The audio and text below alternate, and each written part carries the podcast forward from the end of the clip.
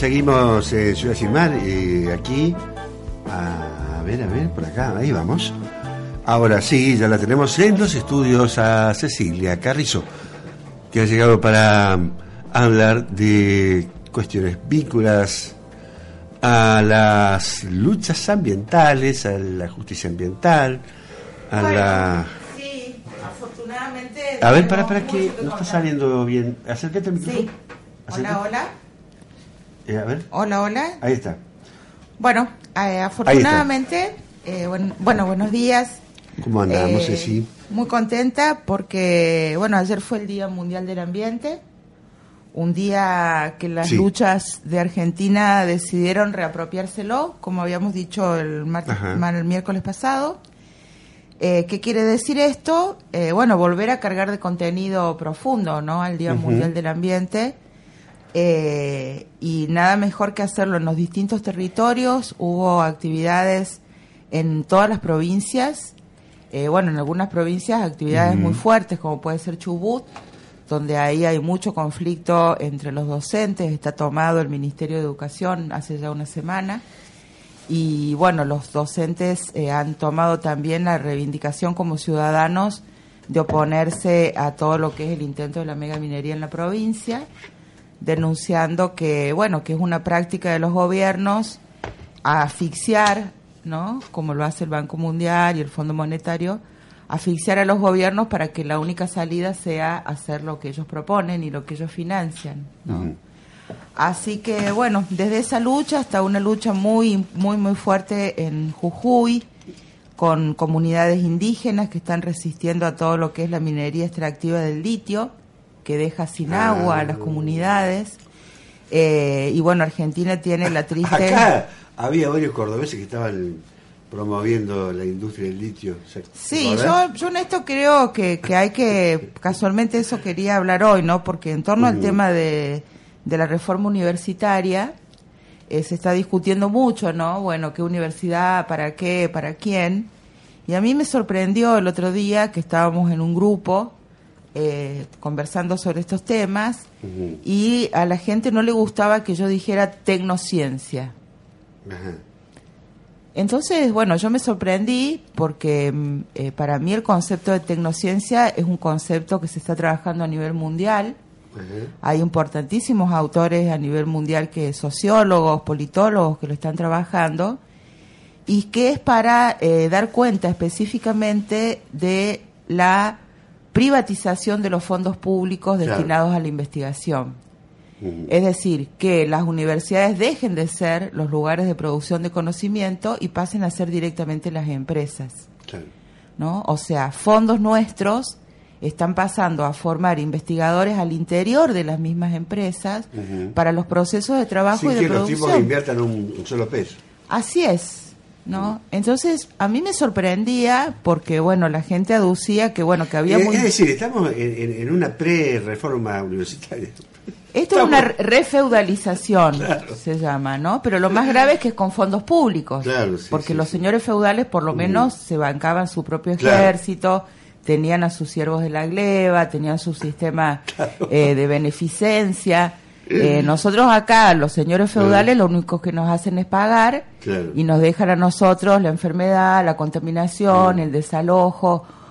O sea, este tema de la apropiación privada de los fondos públicos. No nos dejan los, los espejitos de colores. ¿Te acordás cómo era? Sí, ojalá que nos dejaran Claro. algún espejito Ahora de nos color. dejan la ¿no? enfermedad, Eh, nos dejan todo contaminado, todo Mm. destruido, ¿no? Entonces, eh, a mí me sorprendió porque el argumento era que había trabajando dentro de los laboratorios de las empresas, dentro de los laboratorios de las fundaciones, compa- buenos compañeros. Ajá. Y yo digo, bueno, eh, ¿qué falta nos hace una lectura política? Porque acá no se trata de algo bueno o malo, sino de una idea de sociedad que tenemos, ¿no? Cuando estamos pensando que universidad, estamos diciendo, eh, el sistema científico técnico no puede estar sosteniendo con beca de grado, de posgrado, de postdoc, de requete postdoc, a una persona que lo único que analiza es un proceso industrial de una industria específica a esa persona que la capacite la industria en eh, el proceso de trabajo que corresponda, pero no tiene por qué haber fondos públicos para eso. O sea, si el tema es que esa persona que hace ese trabajo es buena, eh, bueno, me parece que no entendemos lo que es movilizarnos políticamente, ¿no? En ese sentido, eh, nosotros creemos que hay que replantearse realmente para qué la universidad, para qué los fondos públicos, ¿no? Si los fondos públicos van a ir a sostener a la pequeña, grande, mediana empresa, y esa pequeña, grande y mediana empresa, ¿cómo va a retribuir, en todo caso, esos fondos públicos? ¿No? Bueno, eh, porque también nos corren por el lado del desarrollo nacional, disculpame, termine la idea, ¿no?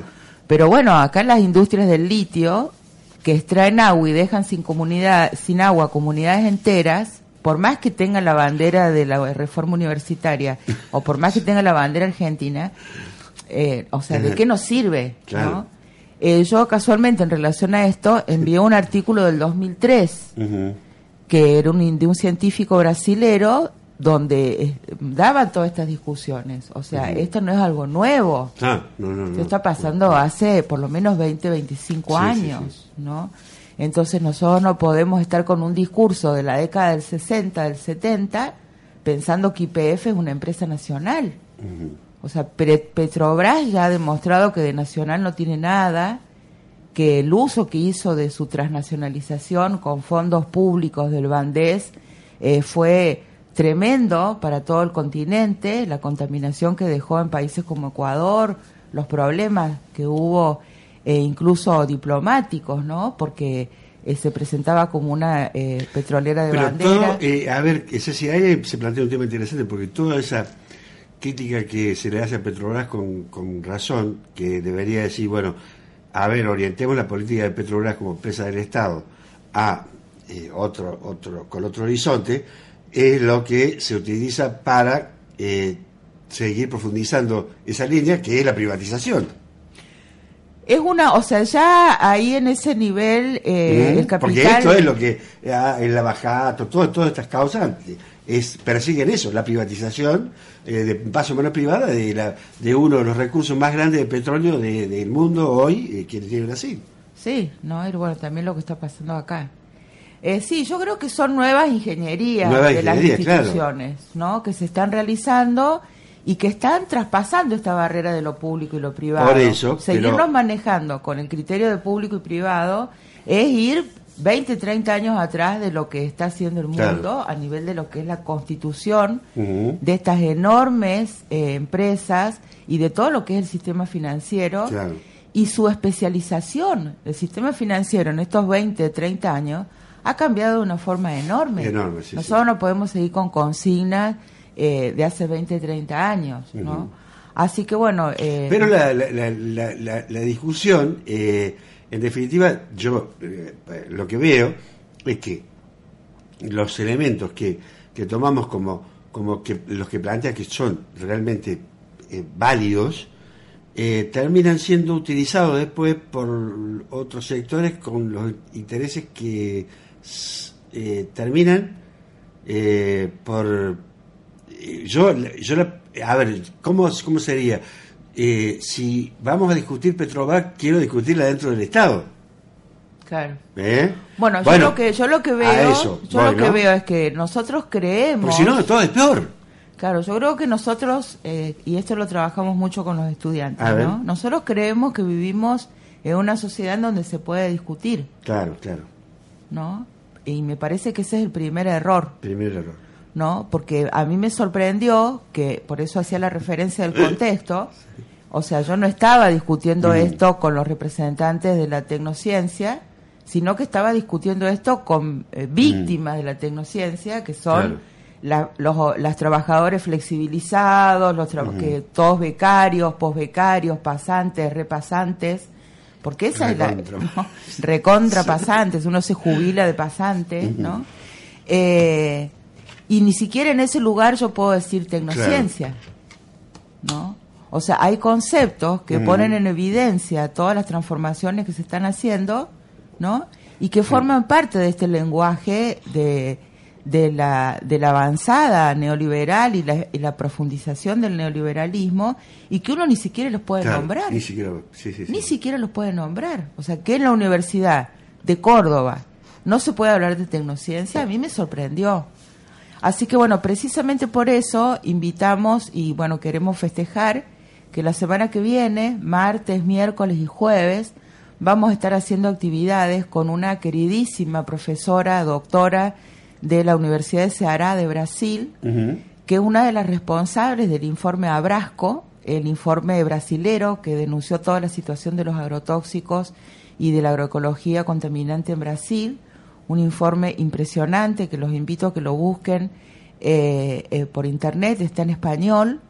Y bueno, uno de los capítulos específicamente es para denunciar esto, ¿no? ¿Qué ciencia? Denunciar la tecnociencia y bueno, y plantearse, bueno, también cosas muy hermosas, por ejemplo, como es el tema de las voces de los territorios. Ellos pidieron que se les escribieran cartas para eh, eh, recopilar las voces de todas las víctimas, porque bueno, las víctimas están muy silenciadas. Acá hay gente que llega a la temática como un, un capítulo más de su lucha política, pero enseguida empieza a cubrir escena, pantalla, eh, o minutos de televisión o de cine, y silencia la voz de los afectados. Y los afectados hace 15, 16 años que están eh, eh, exigiendo que se los atienda, que haya tratamientos y siguen en la misma que hace 15 años. Así que bueno, para nosotros es un honor eh, que esté Raquel Rigoto, es una persona muy formada, ella es una persona que conoce perfectamente el discurso de la ecología de los saberes, por ejemplo, y que lo actúa en la práctica. Ella trabaja con comunidades, por ejemplo, a nivel de la universidad, lo que ha logrado en su eh, facultad, que es de medicina, es que incorporen en los tribunales de tesis a miembros de los, de los movimientos en donde se los está investigando. También tiene un relevamiento muy interesante en torno al tema del destino de los fondos para la investigación, donde solamente el 1% es para la salud de los trabajadores, por ejemplo. Eh, bueno, cuestiones así que nos dan eh, mucho impulso y muchas ideas para seguir trabajando junto con los distintos afectados ambientales de Córdoba y del país. ¿no? Eh, acá hay, yo intuyo que, a ver, hay como una, si uno, es muy difícil esto, pero, pero si, si uno hace un esfuerzo de pensar fuera de eh, la lógica neoliberal para cualquier cosa, las alternativas y el mundo puede ser fascinante.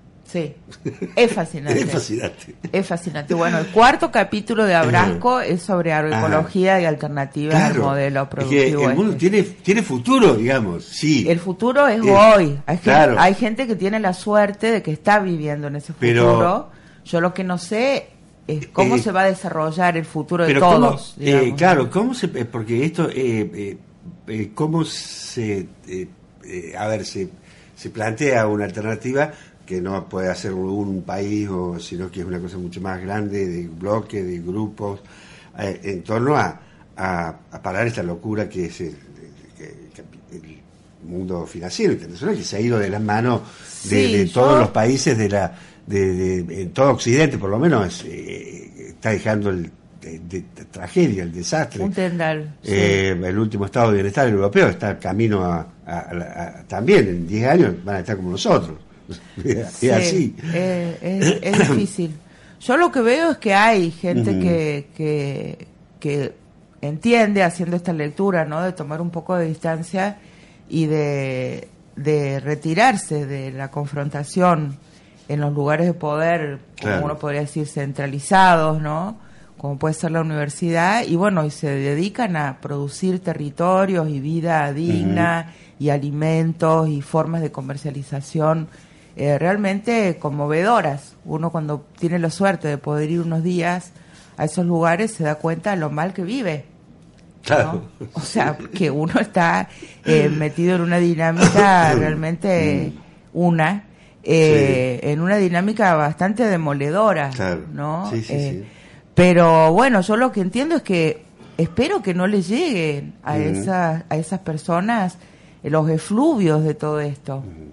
Porque lo que nosotros estamos viendo es que la contaminación de las aguas superficiales y subterráneas es un hecho, no es un invento. No, no, claro. Entonces, si no tenemos agua, eh, Sí, porque no sé ahí- en ahí qué se- es como paraíso se mete la vamos a sangre. vivir. Claro, Como o la lo sangre, mismo que el tema de, la, de los alimentos, bueno, ellos tienen la suerte de cuidar sus alimentos, pero bueno, el otro comer día... sano hoy, por ejemplo, no, no podés comer sano. Mira, el otro lado. día leía Omar en el diario el tema de que han, contra- han encontrado eh, amianto eh, en eh, los trenes, en los vagones del subte de Buenos Aires, en Ah, la mira. línea A, B, D, no sé, no, eran tres líneas de Buenos Aires. Es, un, es una cuestión súper cancerígena el Claro, amianto, que sí, está prohibido sí. en el mundo. Ujú. Y acá le compramos esos vagones a España, seguramente porque en España los Y regalaban. claro, lo- los hicieron.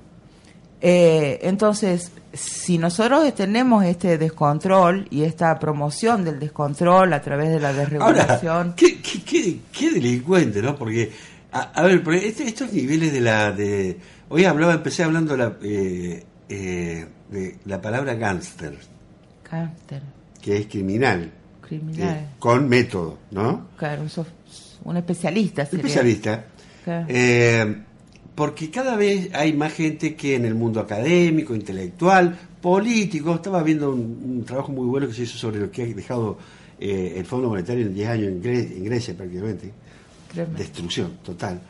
Eh, y bueno, y me llama la atención la utilización cada vez más eh, seguida de la palabra para definir a esto, a estas instituciones y, y- los y, y los que hacen esta ingeniería, ¿no? De, de las finanzas en el mundo y, y de todas estas usuras permanentes.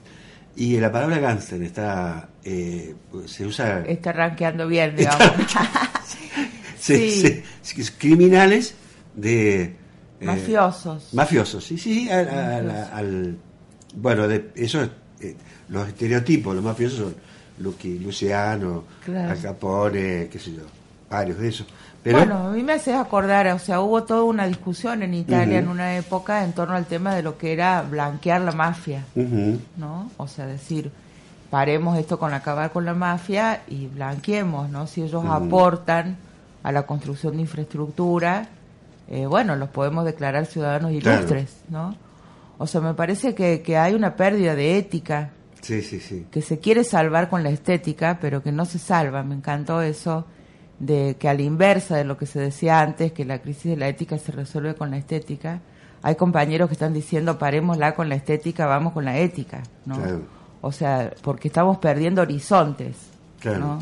O sea, eh, dinero mal habido, eh, Exactamente, el eh, o sea, no eh, comprar unos ca- unos vagones baratos, eh, si eso si esa baratitud Ahí- nos cuesta la salud pública, Sí, eh, entonces me parece que no hay que buscarlo barato, hay que buscarlo caro. O pero sea, pero como que eso eh, es de los funcionarios que van y, y, y- y- y mal informados o, o- de- Van a saber quién compró esos vagones. Bueno, pero los que los venden, si, si, si Los a que vos los te- venden, sí.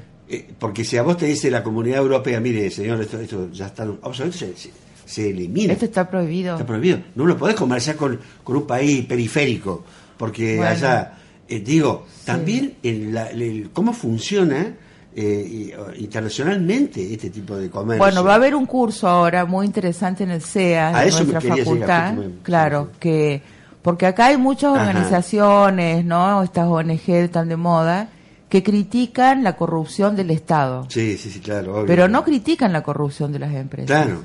Las empresas que están haciendo estos actos que son criminales Claro. son inimputables, no hay no hay no hay leyes.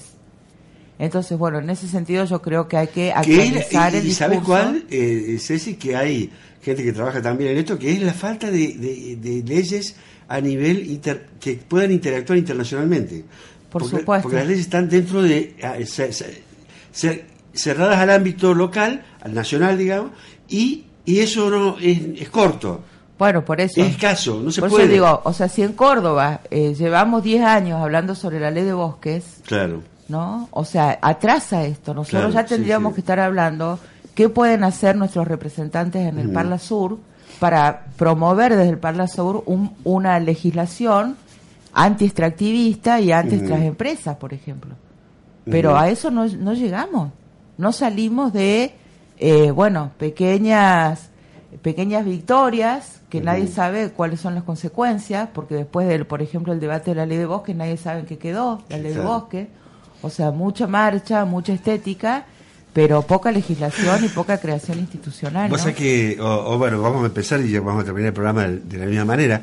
Eh, yo empezaba diciendo, bueno, este es un programa cultural, básicamente.